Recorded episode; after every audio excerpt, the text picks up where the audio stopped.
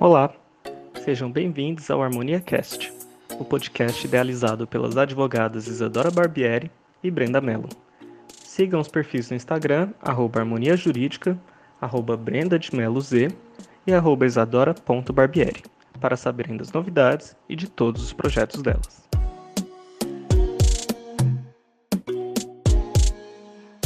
Oi, gente! Oi, gente, tudo bem com vocês? Sejam bem-vindos a mais um episódio do Harmonia Cast.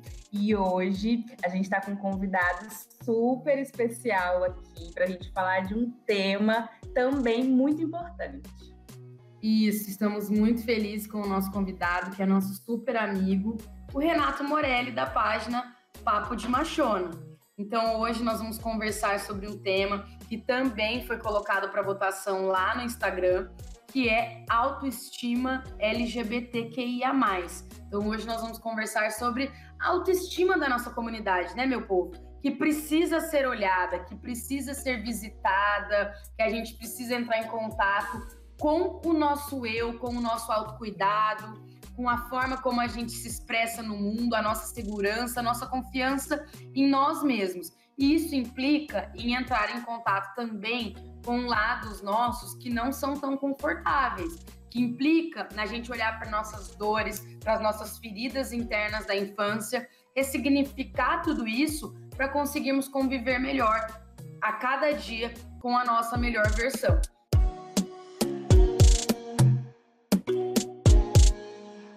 Então, vamos chamar aqui o nosso convidado de hoje, que vocês vão se apaixonar, assim como nós somos apaixonadas por ele. Para a gente começar a falar desse tema tão importante. Então, seja bem-vindo, Rê.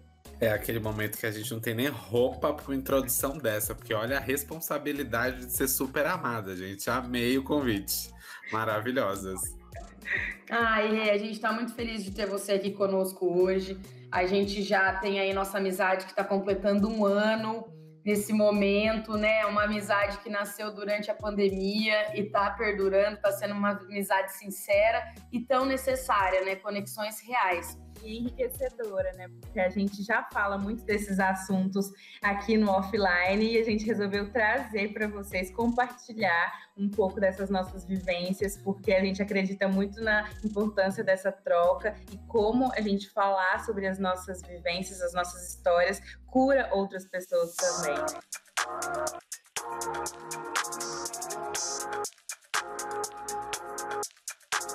Então, vamos começar um pouquinho falando é, das nossas experiências pessoais, assim, como que é para cada um a relação com a autoestima, porque como a gente comenta, é, a comunidade LGBT ela tem uma cultura da vergonha. Na verdade, é a nossa sociedade como um todo, mas dentro da nossa comunidade, a gente vê isso de uma forma muito explícita por conta da crença de que a orientação sexual e a identidade de gênero fora ali do padrão que é estabelecido é algo errado.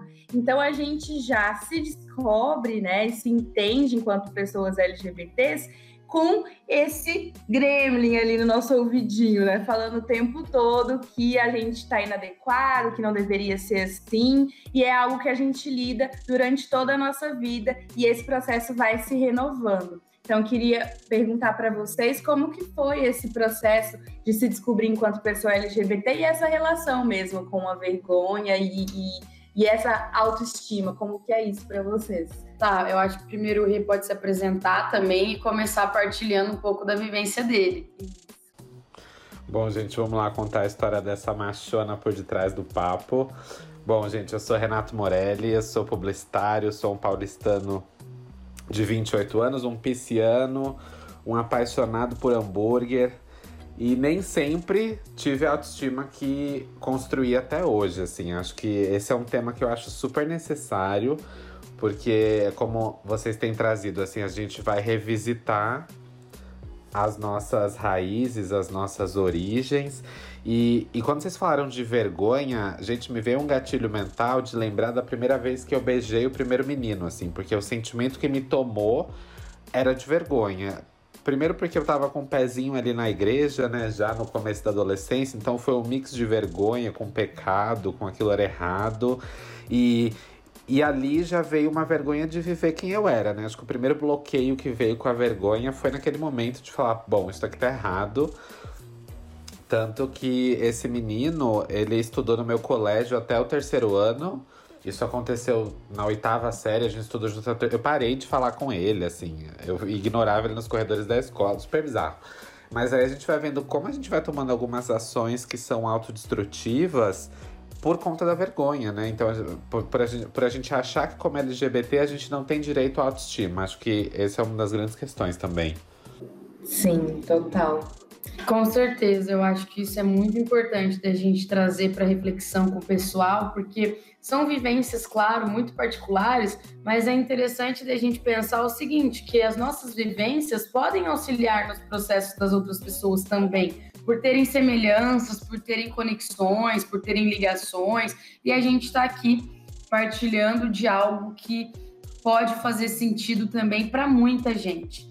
Eu aqui na minha vivência, né? Tenho essa perspectiva de ser uma mulher, de ser uma menina que cresceu numa cidade de 12 mil habitantes, do interior do Paraná, onde também tem muito marcado esses papéis de gênero, do que, que a mulher tem que fazer, né? Que a mulher tem sempre que ficar naquele lugar de mais submissa ao marido e também casar logo. Então, a maioria das minhas amigas lá da, de Sertanópolis, né? Que é a cidade de, onde eu cresci, elas já são casadas, já têm filhos, já têm é, suas famílias formadas, assim, nesse estilo tradicional. E tá tudo bem também, se faz sentido, se faz parte da escolha de cada um.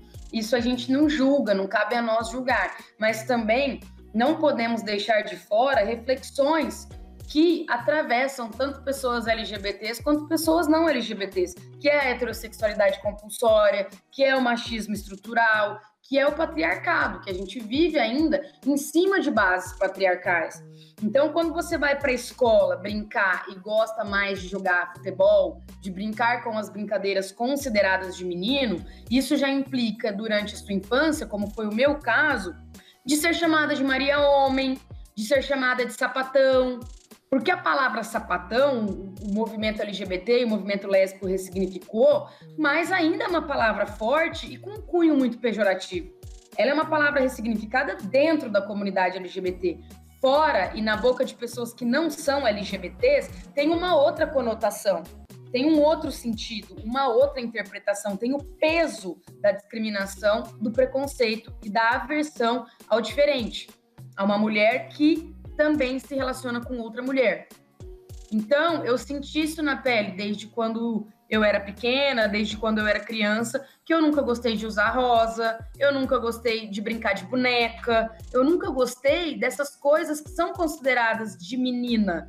Então, desde esse momento na minha vida, eu me sentia mal, eu me sentia não fazendo parte e fazia de tudo para fazer parte. Quando a gente não tem os traços padronizados de um grupo, a gente tenta compensar de outras formas. Então eu tentava compensar de muitas outras formas. Tentava agradar todo mundo, tentava atender à vontade de todas as pessoas, deixando a minha vontade de lado.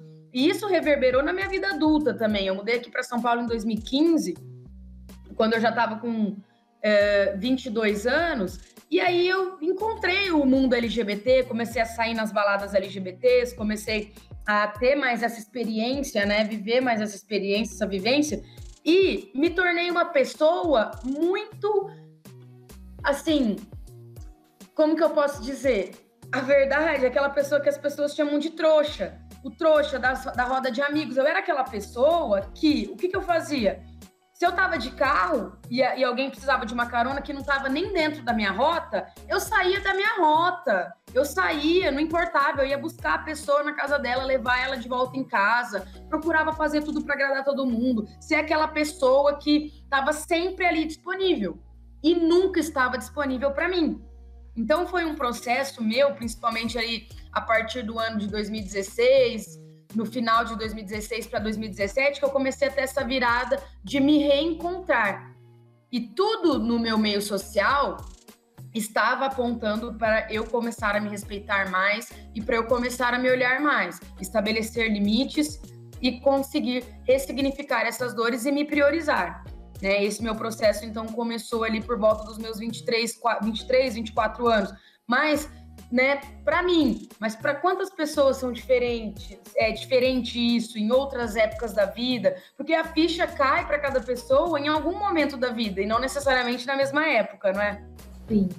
E se a gente for pensar, a gente luta por isso e torce para que a vergonha cada vez mais ela acabe e as pessoas que é, vão nascendo dessas próximas gerações e se entenderem pessoas LGBTs não sintam mais isso, né? Que foi o que a gente sentiu, esse desconforto, essa, essa, essa dúvida, esse questionamento e esse sentimento de não pertencer mesmo, de não fazer parte.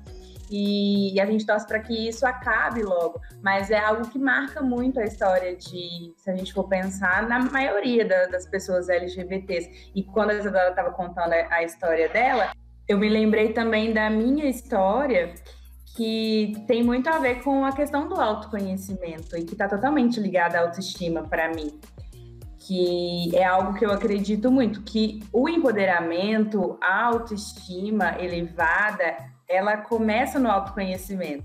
Quando, quanto mais a gente se olha e mais a gente mergulha dentro e, e, se conhece e se descobre e abre todas as gavetas mesmo internas e olha tudo que precisa ser olhado, mais a gente se empodera, porque a gente sabe quem a gente é e a gente sabe da nossa potência, a gente também sabe as nossas sombras, né? Porque olhar para as gavetas não é só olhar para as coisas boas, né? Que boas entre aspas também que eu sempre falo, porque todo ser é composto de luz e sombra. Então, quando a gente abre isso tudo, a gente vê também as nossas sombras, mas quando a gente sabe, conhece elas, a gente sabe muito bem como que a gente vai agir, a gente sabe aonde que está a cura e a gente sabe para onde olhar, tem uma direção. Então, e no meu no meu processo foi, foi bem assim, quanto mais eu mergulhei dentro de mim, porque é, a gente no fundo sabe, né, sente coisas e fica com essa dúvida, com esse questionamento do tipo,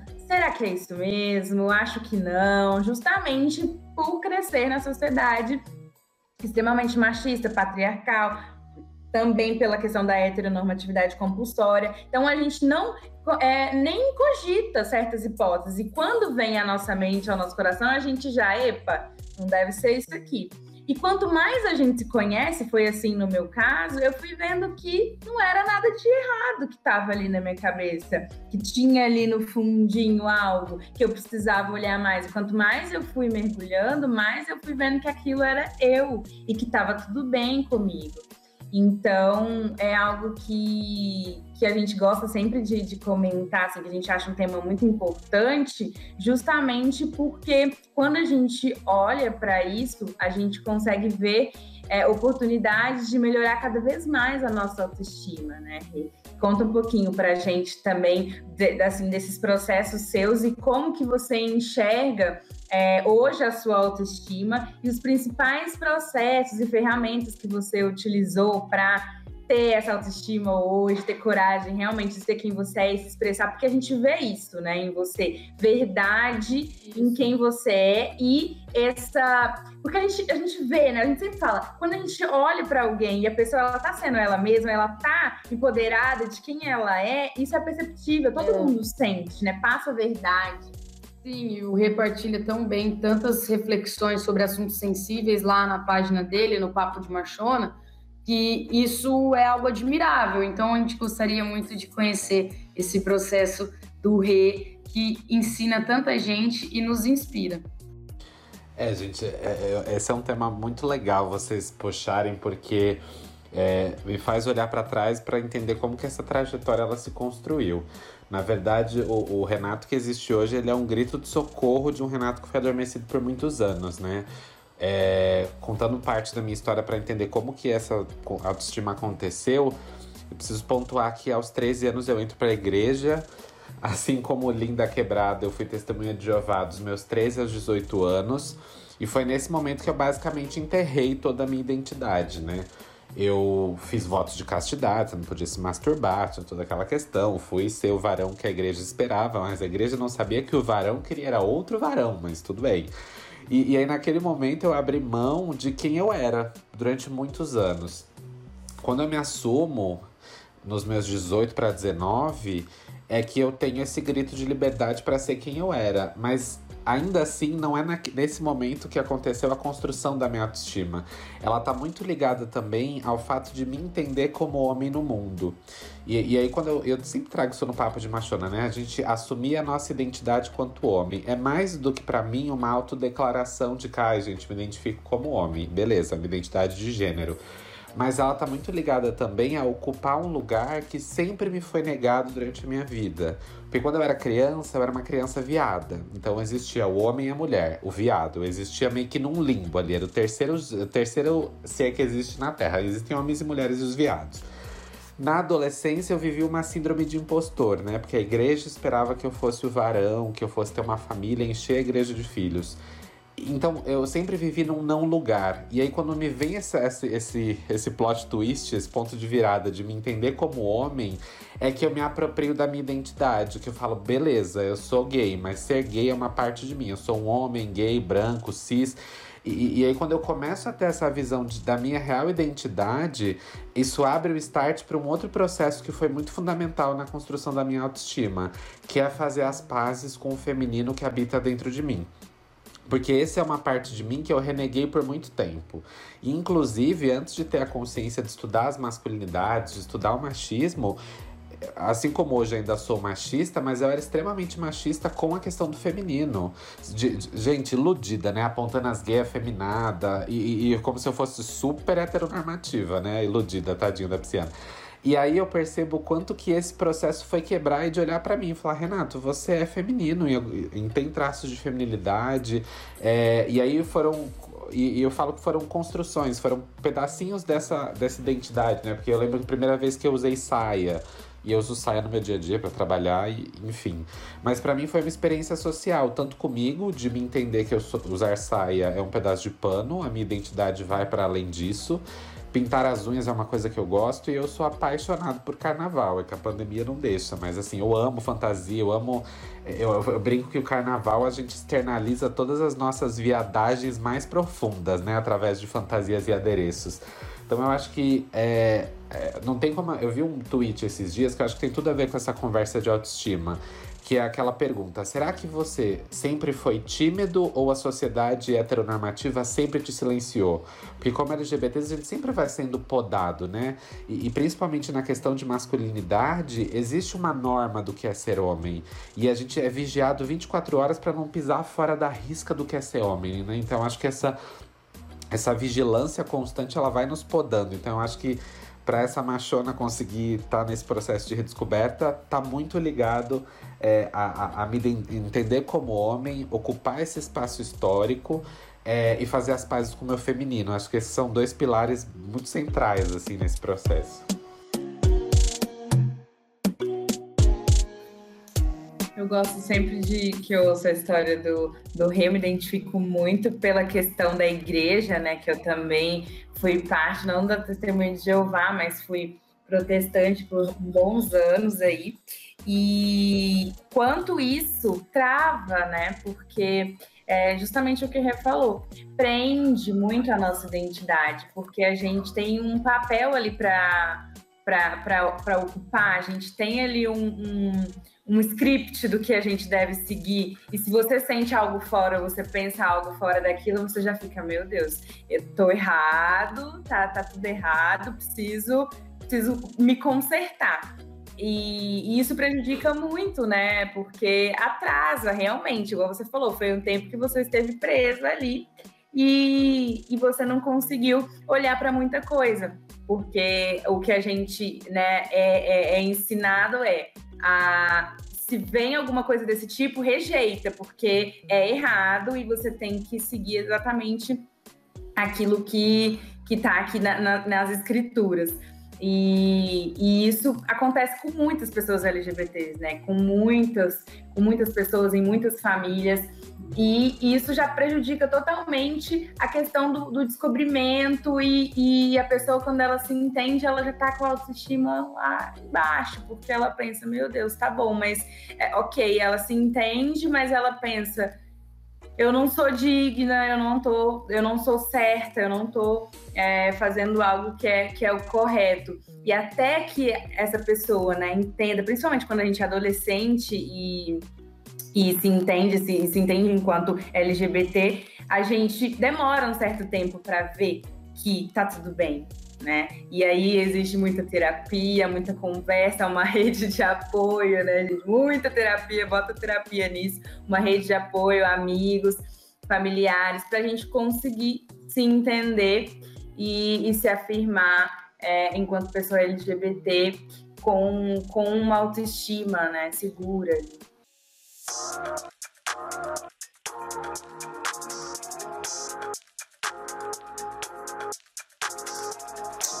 Isso me lembra muito quando eu comecei a entender né, que a gente passa muito por um processo de se espelhar nas pessoas, das pessoas se espelharem na gente, porque nós somos espelhos uns dos outros. Então, o que eu vejo no outro está em mim, em algum nível. Então, se eu consigo ver arrogância em alguém, aquela arrogância mora em mim também, em algum nível, que eu ainda não entrei em contato que eu ainda não percebi em mim, que eu também sou uma pessoa arrogante, que eu posso ser arrogante em alguns momentos. Então, eu acho que a gente só consegue ver nas pessoas o que a gente também tem na gente. Tanto o que é uma parte de luz, quanto o que é uma parte sombria. Tanto qualidades quanto defeitos. Nós estamos o tempo todo nos espelhando. Né? Então, quando eu vejo alguém na internet fazendo algum comentário, alguma crítica, algum, algum discurso de ódio, eu vejo, nossa, mas essa pessoa está falando mais dela do que do que está sendo discutido nesse conteúdo, né? Ou de quem criou este conteúdo. E nós, como pessoas que criam conteúdo, estamos colocando a no nossa voz para jogo. Então, estamos ali também temos que lidar com as críticas, lidar com alguém que não vai gostar da gente, então eu sempre repito isso lá nos stories, eu escrevo textos sobre isso nas legendas, dizendo assim: é, as pessoas vão nos amar por a gente estar sendo a gente mesmo e vão nos odiar pelo mesmo motivo. Então continue sendo você, continue sendo fiel à sua consciência. O que por muito tempo eu não fui. Porque eu ficava muito mal quando alguém não falava comigo, quando alguém me ignorava, entendeu? eu me sentia muito triste, muito rejeitada, porque eu convivo com essa ferida interna da infância da rejeição. Então, eu até, às vezes, pessoas nem estavam chateadas, às vezes amigos demoravam um pouco para responder, eu já sofria, ai meu Deus, o que, que eu fiz? O que, que será que eu fiz? Será que a pessoa tá brava comigo? E isso também é, de alguma forma, a gente ser autocentrado, porque nem tudo é sobre a gente, nem tudo era sobre mim. E quando a gente se tira desse centro, também fica tudo mais calmo dentro da gente. Porque as pessoas não falam da gente o tanto que a gente pensa que fala. As pessoas não dão tanta importância para nossa vida o quanto a gente pensa que dão.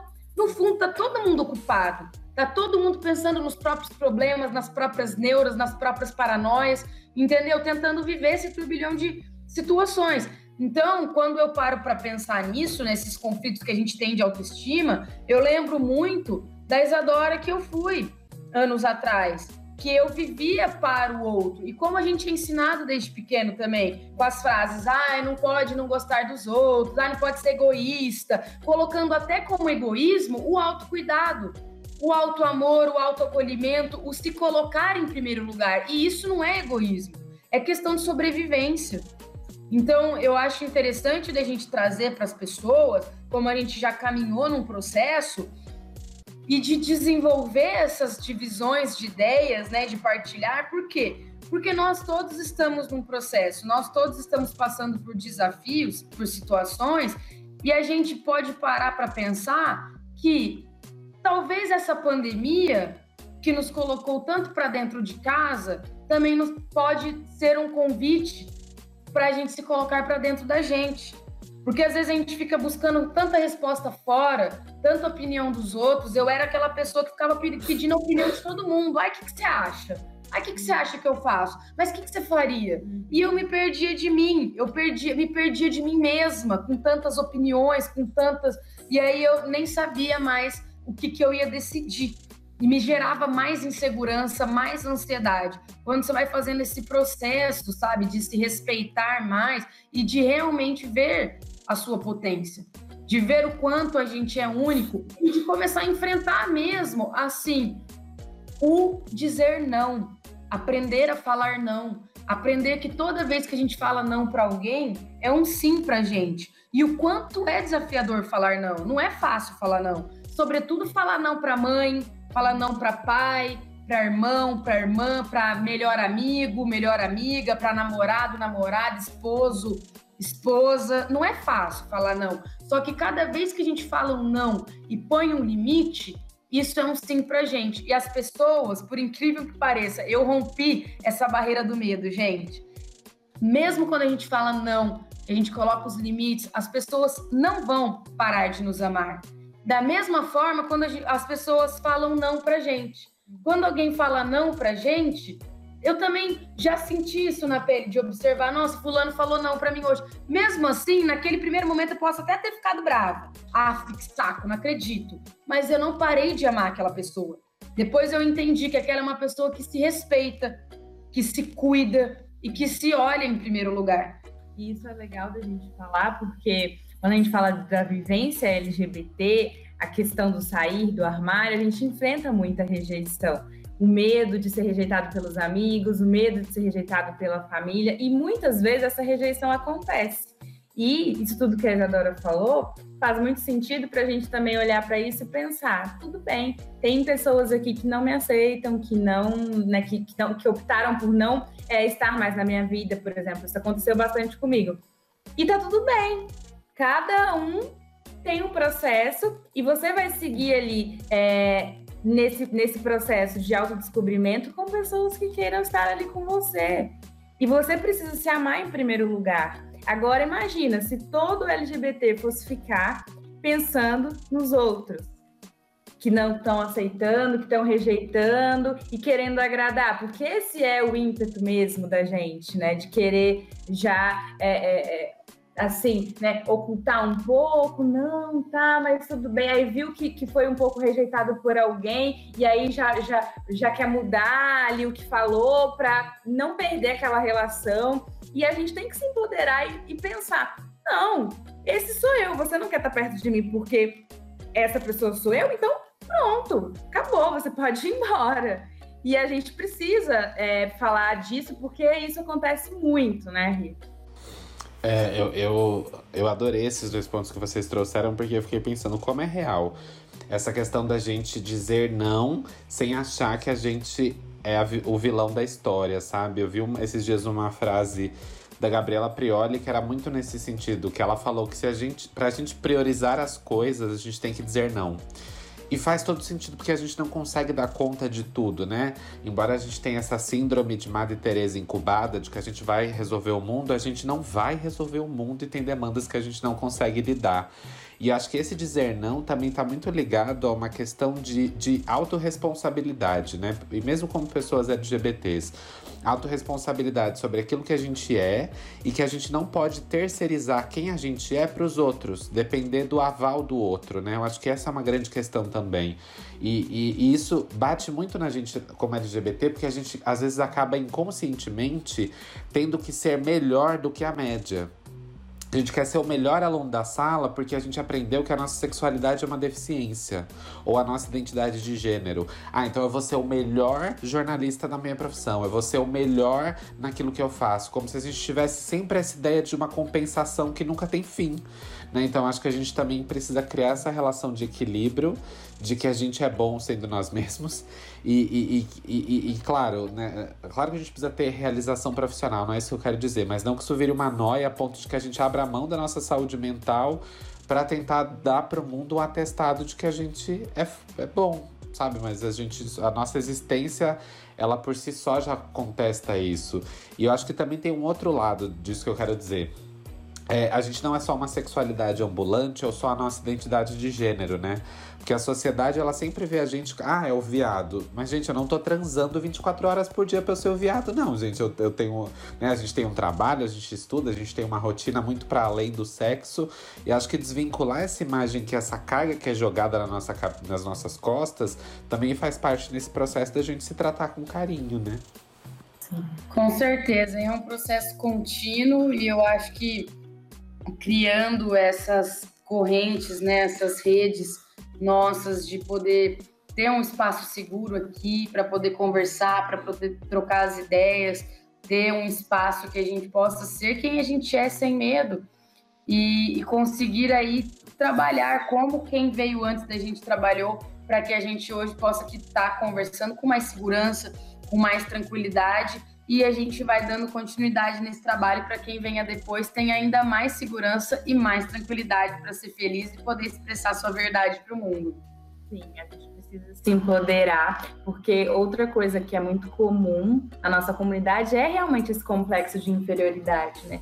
Por todas essas questões que a gente está falando, essa cultura, essas crenças limitantes, né, enraizadas, nós já nos descobrimos e já pensamos, ah, eu tenho que ficar aqui, enquanto uns pensam que tem que fazer, igual o Rê falou, o triplo e tal também, que é algo que é que a gente sabe que, que na prática acontece, mas é algo duro também de você pensar, né? Que você tem que se esforçar o quádruplo para você conseguir alcançar uma posição. E também tem um outro lado, que é pensar que você nunca vai conseguir né? Que você nunca vai conseguir por você ser uma pessoa LGBT. E isso é muito comum. E nós precisamos quebrar isso cada vez mais. E eu acho super necessário isso que você está trazendo, Brenda, porque faz a gente pensar que assim, a autoestima, ela não é um ponto de chegada. A gente não vai chegar num patamar, ah, minha autoestima está totalmente construída. Eu acho que ela é um processo que a gente desconstrói e constrói sempre. E eu tô dizendo isso porque eu quero trazer um ponto que esse tema de autoestima, para mim, eu, eu, eu, me vi redescobrindo a autoestima num processo que me foi colocado, né? Eu descobri que eu vivo com HIV tem dois meses. E, e, assim, gente, isso foi um reboot dentro de mim, assim, dentro da construção da minha masculinidade e também para me entender como homem. Porque a gente é tão sobrecarregado com essa ideia de autoestima de que o HIV é uma vida, é uma luz no fim do. É, é, quer dizer, a não luz no fim do túnel, como se fosse uma vida uma condenação à morte, enquanto na verdade é, é, é o contrário, né? A gente tá falando de vida, de um olhar muito mais preocupado com a saúde. Mas eu vi um processo de que eu comecei a me olhar de uma forma negativa por conta do estigma que a sociedade joga sobre a questão do HIV. Teve momentos que eu achei que eu não era mais digno de afeto. E, e, é louco porque, assim, isso impactou em várias questões na relação com o meu próprio corpo, desde na relação até mesmo da própria masturbação, do carinho que eu dava pro meu corpo, ou até me permitir me relacionar com outras pessoas. Então, acho que essa questão da autoestima ela, e o HIV, elas também andam de mãos dadas, e o quanto é importante a gente criar espaços para dialogar sobre isso. Claro que eu falo de um lugar de privilégio, não vou dizer que ah, eu era uma pessoa que não sabe. Sim, eu já seguia influenciadores que falam sobre HIV, já tinha contato com o tema, né? Porque faz parte das nossas discussões. Então não era uma pessoa absorta a isso. Sabia até quais eram os caminhos a seguir para que eu conseguisse o meu tratamento. Mas essa não é uma realidade de todos, né? A gente fala das nossas bolhas.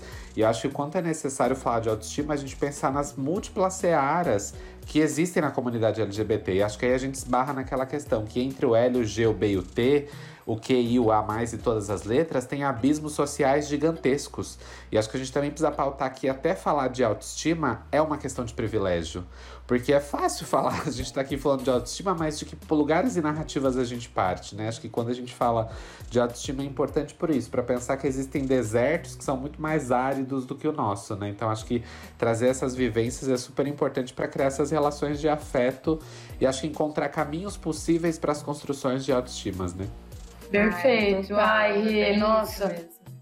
Como é bom estar em contato com quem está próximo de si, né? Que a gente começa a perceber o quanto é simples falar de coisas tão profundas, mas fica tão leve a conversa, porque você tem esse cuidado com você mesmo que dá para perceber e de, de trazer isso como algo que faz parte, mas também não te define. É o caso também da depressão, por exemplo, né? Que, que também é um assunto muito recorrente na nossa comunidade, é porque pessoas LGBTs têm uh, três vezes mais propensão a ter depressão do que pessoas não LGBTs. E eu já tive depressão na minha vida, né? Já tive momentos de muita, muita dificuldade de me relacionar, de fazer coisas básicas como, sei lá, assim, sabe? Tomar café da manhã, tomar banho, vontade nenhuma de levantar da cama. Então, desafios esses que eu acho importante da gente trazer para público, para quem também está vivenciando esse momento, ou quem já vivenciou, entender que sempre há uma saída.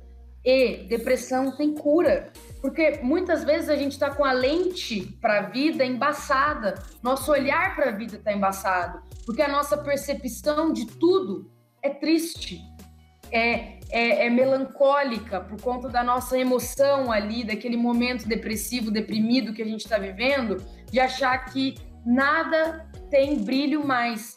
E, e que não vai passar nunca, né? Então eu já vi pessoas às vezes trazendo, ah, porque eu tenho depressão do tipo colocando aquilo como se fosse uma sentença de morte e abrindo mão assim de muitas coisas que ainda é possível fazer, que ainda é possível redescobrir com um olhar de buscar ajuda, de ter um apoio, aproveitando o gancho, né, já encaminhando para o final do nosso papo, mas dizendo que tem o projeto Core, que eu até vou deixar aqui na descrição desse episódio, que é arroba projeto Core, da minha terapeuta Juliana Infurna, que é a idealizadora, que está fazendo atendimentos gratuitos, escutas gratuitas para quem esteja precisando, esteja se sentindo sozinho durante essa pandemia e precisa de ouvir, né? precisa ser ouvido, precisa conversar. E é totalmente gratuito esse atendimento lá no Core. E é importante a gente divulgar projetos assim, porque quando a gente está em depressão, e eu já tive, a gente tem a impressão que só com a gente está acontecendo aquilo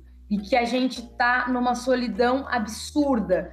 E não é verdade, porque a gente nunca está sozinho. A gente sempre tem alguém a quem se apoiar e sempre tem pessoas dispostas a ajudar. Né? Então, isso eu acho importante trazer, porque como eu já tive depressão e eu consegui superar, eu consegui me curar da depressão, eu também acho que outras pessoas, tenho certeza que outras pessoas também podem se curar. E eu estou sempre à disposição para conversar sobre isso, e outra coisa também é a psiquiatria também está mudando, assim como o mundo está mudando, a comunicação está mudando, todas as áreas da ciência estão mudando. Então hoje não é mais assim, ah, você tem depressão, você tem um transtorno bipolar, pronto, vai ter que tomar remédio para a vida inteira. Não é bem assim.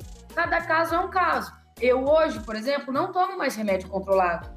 Eu faço acompanhamento terapêutico, eu faço outros tipos de, de, de tratamentos alternativos, que eu me coloco ali em contato com os meus neurotransmissores que produzem né, neurônios é, e, e, e, hormônios, que produzem hormônios que me, me trazem bem-estar, para elevar minha frequência energética, para me trazer para um sentimento de bem-estar, né? Vários outros mecanismos que existem para a gente sair de uma inação, de um estado de estagnação que a depressão nos acomete. Tudo isso para dizer que sempre há uma luz no fim do túnel em relação a esses pontos que a gente está trazendo aqui e sempre há uma chance da gente elevar a nossa autoestima.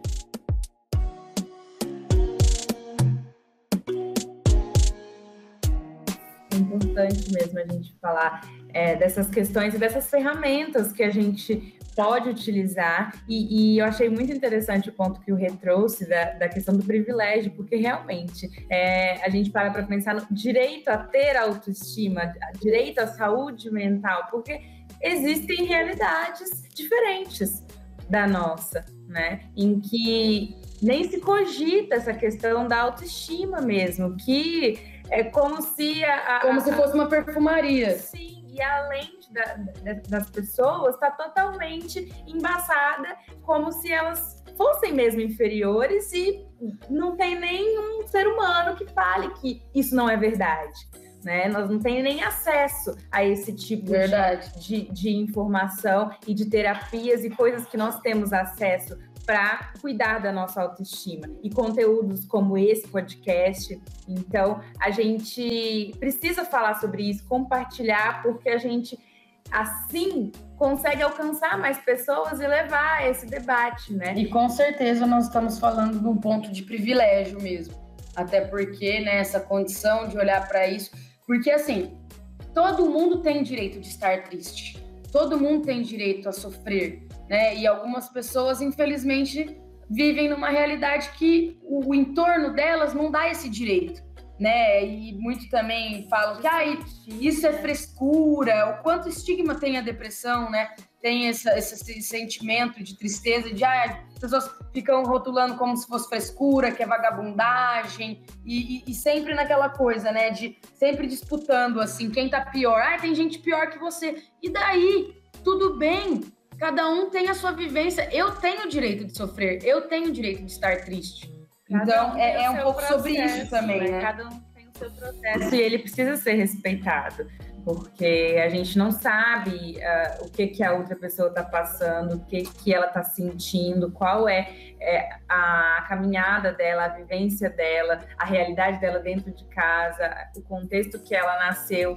Então, todos nós temos esse direito e é preciso falar sobre isso e compartilhar essas ferramentas né, que nos auxiliam, como a Isadora falou, a terapia, a psicanálise. Nós gostamos muito de terapias alternativas, também terapias holísticas, como a constelação familiar, outras técnicas que nos permitem olhar né, de uma forma mais profunda para questões do nosso inconsciente que atuam tanto na nossa vida e a gente não tem consciência delas. E quando a gente entra em contato, a gente pode é, mudar essa realidade. Então a gente sempre indica, né? A gente sempre faz é, uhum. com, com bastante frequência, além da, do acompanhamento ali terapêutico, a gente também sempre recorre a essas terapias alternativas como forma de melhorar isso cada vez mais, porque é um processo que não tem fim, é como a gente diz, né? Não tem fim esse processo.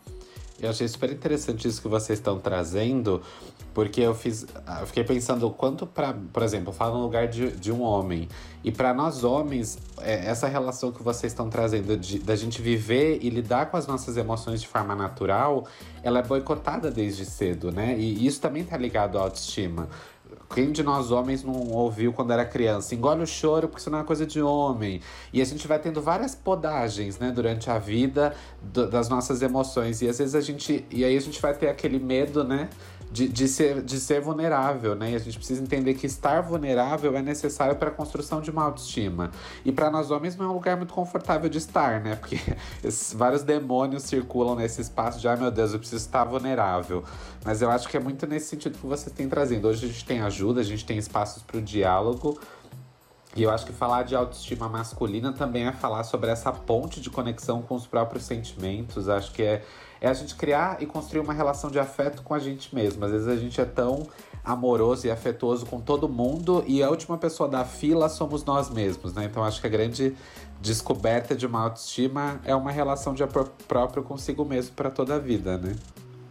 Sim. Com certeza. E é um processo contínuo mesmo, como o Rê falou, há dois meses ele descobriu algo que fez ele olhar de uma forma diferente para a questão da autoestima dele. E a gente está o tempo todo vivendo situações que fazem a gente olhar de novo para questões internas. Então, por isso que é importante a gente cuidar sempre e falar disso e estabelecer essa relação de auto-amor, de autocuidado, pequenos rituais aí. É, que... Tirar dias para você, tirar um dia para você, tirar uma tarde para você, não falar com ninguém, fazer só o que, o que te agrada, né? Rituais que te lembrem quanto você é especial e que você consiga expressar isso. Com certeza, porque uma vez eu li uma frase que fez muito sentido, assim, às vezes a gente não fala nem pro nosso pior inimigo o que a gente fala para a gente mesmo.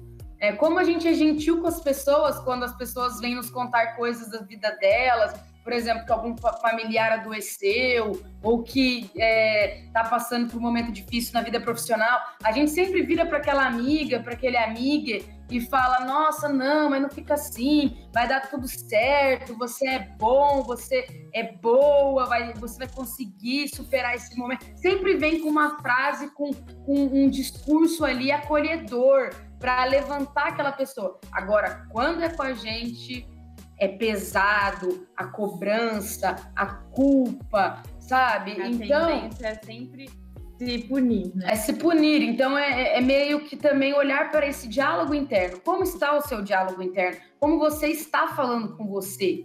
Então eu sempre que falei. Você tá sobre é, eu sempre falei muito com os meus amigos assim: pega leve com você, pega leve com o Renatinho, pega leve com essa criança que tá aí dentro, pega leve com esse menininho que tá aí, que tá fazendo o melhor, porque no fundo todo mundo tá fazendo o melhor que pode com a consciência que tem. Né, quando eu paro para olhar para trás para minha história, hoje, né, a gente sempre fala às vezes, ai, mas como eu era besta, como eu fiz uma coisa besta. Mas tudo bem, naquela fase era o melhor que você podia fazer era a melhor coisa que você podia fazer porque você tinha aquela consciência. Entendeu? Então, que bom que hoje você consegue olhar assim e falar: nossa, hoje eu consigo fazer ainda melhor. Então, é ótimo, né?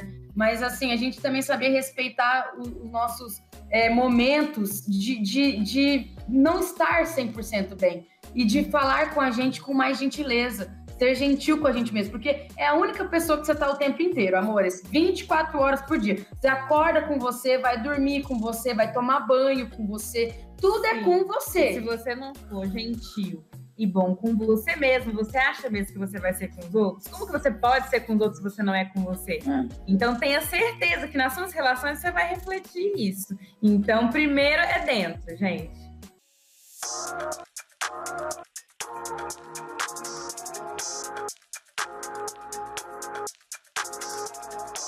Ai, que pleno esse episódio. Nossa, eu amei muito. esse papo, gente. Eu tô presa aqui nesse episódio. Maravilhosas. Queremos agradecer, Rê, amor, por você ter aceitado estar aqui com a gente nesse bate-papo tão gostoso, tão incrível, como sempre é, né? Nossas conversas. Fico muito feliz da gente poder dividir a jornada com você, Rê, e contar com você, né? Nesse caminho de descobertas, de, de, de alguns momentos complicados, outros momentos alegres. Ah, gente, imagina, vocês são maravilhosas, assim, eu agradeço por essa, esse presente que foi essa amizade que a gente se encontrou. Acho que é muito necessário a gente ter momentos como esses de troca. Acho que não tem como a gente falar de autoestima sem ter ao nosso redor pessoas que fazem a nossa autoestima serem melhor. E vocês duas são responsáveis por isso também, no meu caso. Eu quero super agradecer. Ai, Ai que tudo! Gente muito feliz. Queremos agradecer também vocês que ficaram até aqui. Foi o episódio mais longo, episódio, mas um episódio também que há de ser um brilho supremo e como é importante a gente estar juntos nesse processo de autoestima. Também agradecer o Rê, que é o responsável também por auxiliar nessa nossa autoestima, porque também quando a gente precisa, quando eu preciso ouvir palavras amigas, eu recorro muito a Renato, às suas palavras de acolhimento, que ajuda, né? A cada dia a gente poder ter pessoas a se apoiar e também ter a coragem de pedir ajuda, porque também é um momento de, de se demonstrar de fato vulnerável na prática o ato de pedir ajuda. E o quanto às vezes a gente se priva disso, do tipo, ah, eu não vou pedir ajuda, não, a pessoa já tem os problemas dela, eu não quero incomodar. E não é incomodar, porque no fundo todo mundo quer ajudar, no fundo todo mundo quer ser útil para o outro. Então não é incomodar. E nós estamos conectados, estamos ligados. Exatamente. Quando um tá sofrendo. Às tá vezes você coloca o seu tá. sofrimento tá. no bolso para falar alguma palavra e aí naquela, naquela junção as duas pessoas saem melhores. Sim. É sobre então, isso. Muito obrigada, gente, todo mundo que ficou até aqui. Até o próximo episódio. E aguardamos o feedback de vocês, porque Sim. foi um papão da porra. É um papo de machonas, não é mesmo? Contem com a gente. Nós três estamos à disposição para ouvir, para conversar, para trocar sobre esse assunto sempre. Contem com a gente. Um beijo. Beijo. Beijo.